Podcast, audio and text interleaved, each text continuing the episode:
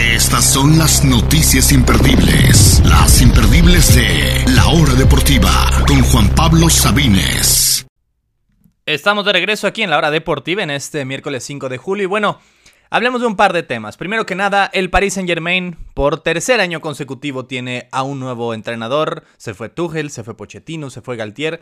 Y la verdad ahora llega alguien mucho mejor que los tres y que es una mala noticia para México porque había una ligera mínima esperanza todavía de que Luis Enrique fuera el nuevo director técnico de la selección mexicana, pero eso ya se terminó, porque el día de hoy, en París, fue presentado el técnico asturiano, el técnico que ganó el triplete con el Barcelona en 2015 y que dirigió a España en un par de ocasiones, que los dirigió en la última Copa del Mundo y que desde entonces no tenía equipo y estaba disponible para eh, prácticamente cualquier equipo del mundo que quisiera sus servicios. Obviamente es un entrenador de élite mundial y que ha demostrado en más de una ocasión su capacidad y que al final se lo lleva el Paris Saint Germain. ¿no? Fue presentado ya con todo y la playera. El mismo lunes empieza la pretemporada, aunque sin los jugadores internacionales. Y también dio la oportunidad de esa misma conferencia de prensa para hablar un poquito de la situación de Mbappé, o para más bien escuchar al presidente del PSG, a Al Khelaifi, del Qatarí, sobre lo que está sucediendo con Mbappé y los rumores de que se podría ir al Real Madrid, recordando que le queda un año de contrato y que si es que se va a ir por alguna cifra extraordinaria, sería este mismo verano, si es que se va el próximo sería totalmente gratis. Así que primero escuchemos lo que dice el propio Luis Enrique, sabiendo que claramente al Paris Saint-Germain no le importa ganar 14.000 ligas y copas consecutivas, lo único, lo único que le importa es ganar la Champions. Han pasado grandes figuras por sus plantillas, como Messi, como Zlatan, como Beckham, como Cavani, y ninguno lo ha conseguido.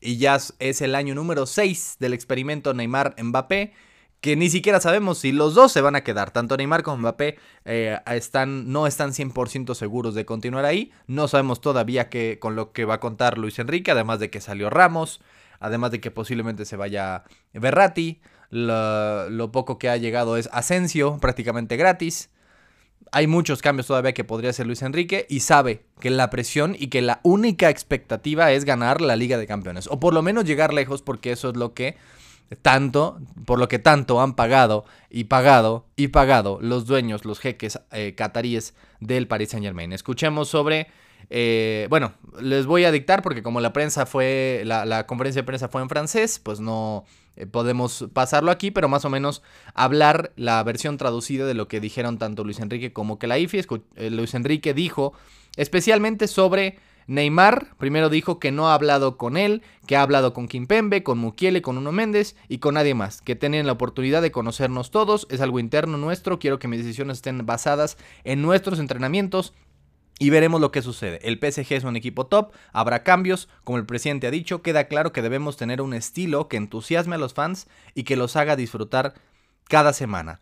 Sobre Kylian Mbappé, Luis Enrique dijo, es un secreto profesional y no puedo daros, darles ninguna novedad, por lo que vamos a intentar tener la mejor plantilla posible.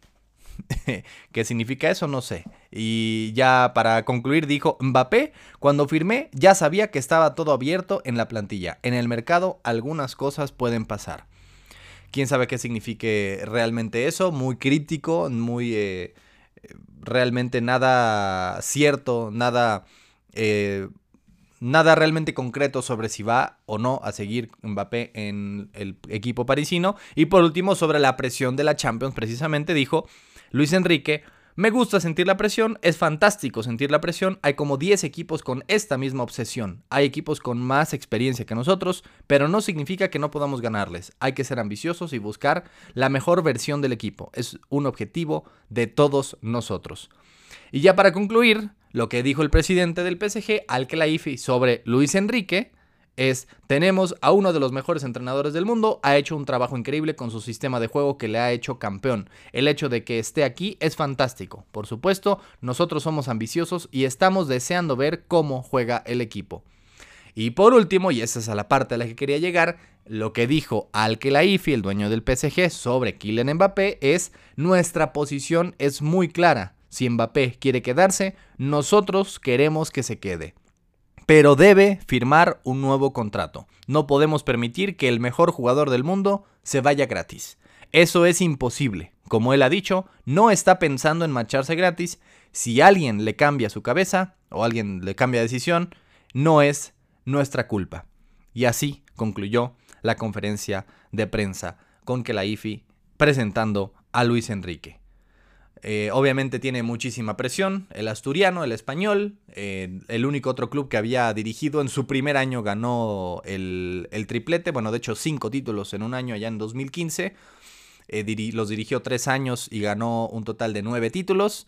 Y pues con España no ganó un título, pero llegó a semifinales del Euro, a la final de la Liga de Naciones, a la, había calificado al Final Four también de la otra Liga de Naciones, que al final terminó ganando España, pero con Luis de la Fuente. Y pues el fracaso que lo quitó de la selección fue lo que sucedió en Qatar con, con Marruecos precisamente, pero al fin y al cabo estamos hablando de un técnico de élite y que llega pues a un equipo con toda la presión del mundo y con muchas, muchas dudas. Pero bueno, pasemos a otro tema. un tema mucho más ameno. ¿Quién es el atleta más dominante de todo el mundo, de toda la historia, de cualquier deporte? Y algunos dirán que es Michael Phelps, otros que Michael Jordan, otros que Tiger Woods, o que Serena Williams, o que Pelé, o Messi, o Maradona, o que Tom Brady, o que Babe Ruth, o que Usain Bolt. Y déjenme decirles que ninguno de esos atletas, ninguno de ellos, ha tenido el dominio del atleta más dominante en la historia del deporte. Estamos hablando de que ninguno de ellos ha participado 17 veces en el campeonato mundial y lo ha ganado 16 de 17 veces. Ninguno de ellos tiene 55 récords mundiales. Ninguno de ellos es el más grande en la historia de su deporte por el triple. Estamos hablando de la leyenda, del único inigualable Joey Chestnut, el campeón mundial otra vez más del concurso de comer hot dogs. Y sí, ayer como es 4 de julio la tradición lo amerita, la tradición de la independencia de los, de los gringos, de, de allá en el Gabacho, pues cada año se hace el tradicional concurso de comer hot dogs y ya se ha vuelto algo en el que simplemente es damosle la medalla a Joey Chestnut. No es solamente que es el mejor, es que es un dominio que no se ha visto en ninguna otra competencia en la historia de la humanidad.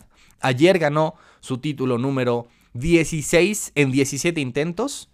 Eh, la única ocasión que perdió fue en el 2015. De todas las anteriores y todas las eh, demás desde entonces las ha ganado. El récord mundial. Es que, es que es difícil de imaginarse realmente lo que es. El récord mundial lo tiene él con 76 hot dogs en 10 minutos. En 10 minutos. Es decir, tuvo que comerse 7.6 hot dogs por minuto. Más de un hot dog cada 10 segundos. Cada 10 segundos, bueno, cada 9 aproximadamente se tenía que terminar un hot dog. Es una cosa monstruosa. No es agradable de ver en absoluto, pero es impresionante el dominio que tiene Joey Chestnut. Ayer ganó, eh, se quedó lejos de su récord, solamente entre comillas comió 62 hot dogs, pero los récords que tiene en el concurso de comer hot dogs son absurdos. Ha comido 70 hot dogs en más de 6 ocasiones. En 6 ocasiones en total, nadie nunca en la historia ha llegado a 70. Él lo ha hecho 6 veces. Además de todo, desde 2005 que empezó a competir, ha comido 1214 hot dogs. 1214 hot dogs. Nada más en la competencia que dura 10 minutos. Además de todo, lleva 682.5 más que cualquier otro concursante en la historia. Y eso sin contar lo que pasó el día de ayer. ese dato todavía le falta el concurso de ayer y los 62 hot dogs que comió el día de ayer. Y no solamente eso, porque además de todo, eh, tiene el récord mundial en comer prácticamente todo. Alitas, comió 182 en 30 minutos. Hamburguesas, comió 103 en 8 minutos. Tacos de, pero de Taco Bell de los, de los feos, 53 en 10 minutos. Huevos duros, 141 huevos duros en 8 minutos. Espárragos, eh, pie de manzana, Philly cheesesteak, eh, tacos de pescado, tacos tradicionales de los mexicanos, eh, jalapeño poppers, rollos de pepperonis, puerco, bueno, como carnitas, camarones, giros, Sándwiches, Twinkies, burritos, tamales, guiosas, o sea, dumplings, gumbos, sándwiches de helado, cócteles de camarón, eh, papas saladas, pavo, lo que quieran. Tacos de seso inclusive, croquetas. Todo lo que se les imagine, se imaginen ustedes, lo tiene el récord Joey Chestnut. Y ni siquiera es como que es una persona que, que pese 300 kilos. No, tiene 39 años y pesa 230 libras, es decir, aproximadamente 105 kilos, algo, una cosa así. No es una persona que una vez lo ves en la calle y dices, es una leyenda viviente, pero lo es. Es más, sus 55 récords mundiales es un récord para la persona con más récords mundiales. 55 disciplinas. Y de hecho, por si no lo sabían, es una competencia y una organización mundial que se llama Major League Eating o eh, tragar, eh, tragadura de, ligas mayores. Y Joey Chestnut tiene el récord absoluto.